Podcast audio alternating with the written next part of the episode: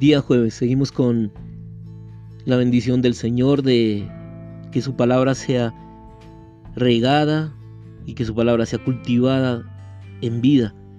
Gracias por los hermanos que escuchan esta palabra, que han otorgado este tiempo muy especial, un tiempo único, un tiempo que será honrado por el Señor. Proverbios es un aliento de Dios que podemos inhalar para recibir el suministro de vida procedente de Dios. La Biblia es la exhalación de Dios. Cuando leemos cualquier versículo por medio de toda oración, nuestro orar, leer llega a ser inhalar el aliento de Dios. Segunda de Timoteo 3:16, Efesios 6:17 y 18. Todas las palabras en Proverbios constituyen el aliento de Dios, el cual está completamente corporificado en Cristo.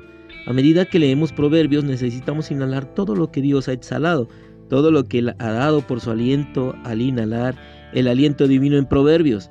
Más recibimos el aliento de Dios que habla, más disfrutamos a Cristo, segunda de Timoteo 3:16, Juan 20:22.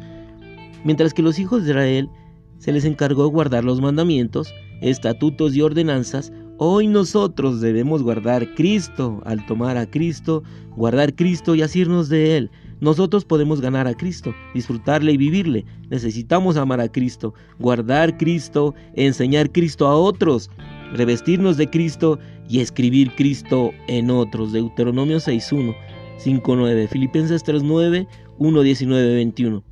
Puesto que las escrituras son dadas por el aliento de Dios, la exhalación de Dios. Segunda de Timoteo 3:16.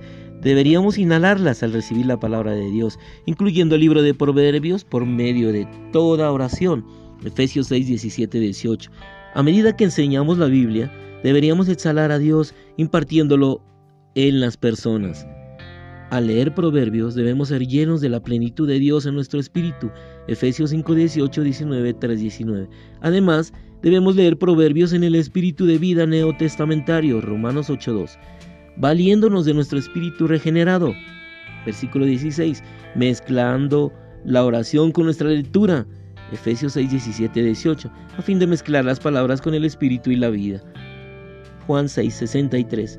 Según la economía de Dios, los grandes proverbios, que son como pepitas de oro, y los pequeños, que son como joyas, no tienen por finalidad que edifiquemos nuestro viejo hombre, más bien tienen por finalidad que edifiquemos nuestro nuevo hombre, lo cual florece nuestro vivir en calidad de personas que van en pos de Cristo para el cumplimiento de la economía de Dios, con miras a producir y edificar el cuerpo de Cristo, cuya consumación es la nueva Jerusalén como el deseo del corazón de Dios y su meta final. Alimento matutino. Segunda de Timoteo 3:16. Toda la escritura es dada por el aliento de Dios y útil para enseñar, para redarguir, para corregir, para instruir en justicia. Efesios 6, 18.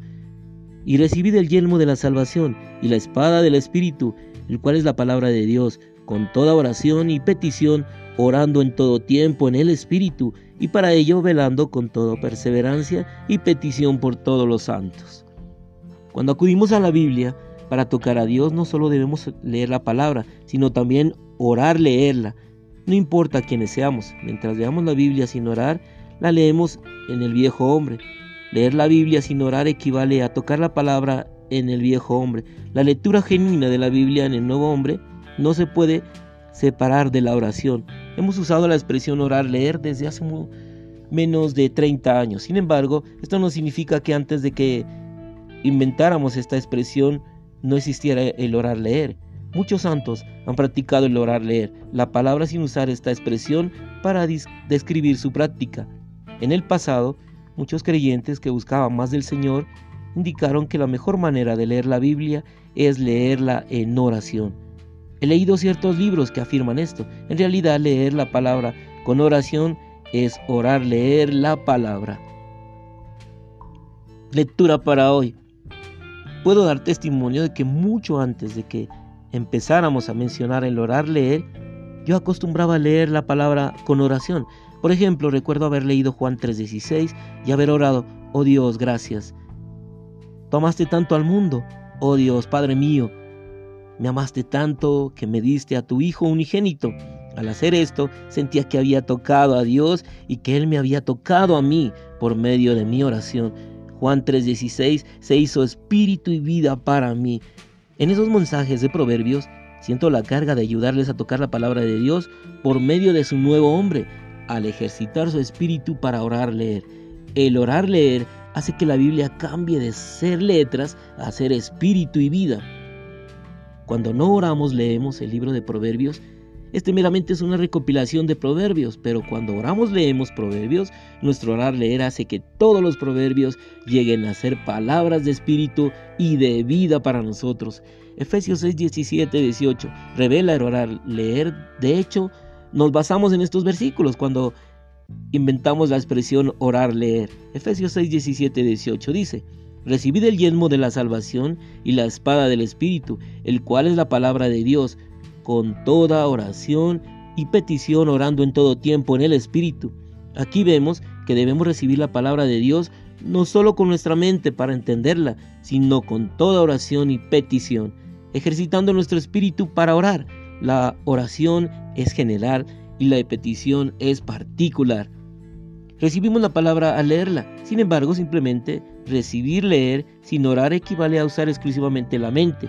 Junto con nuestra lectura debemos orar. Cuando oramos leemos la palabra ejercitando nuestro espíritu, la palabra que está en blanco y negro se convierte inmediatamente en espíritu. De esta manera, el espíritu y la palabra llegan a ser uno solo.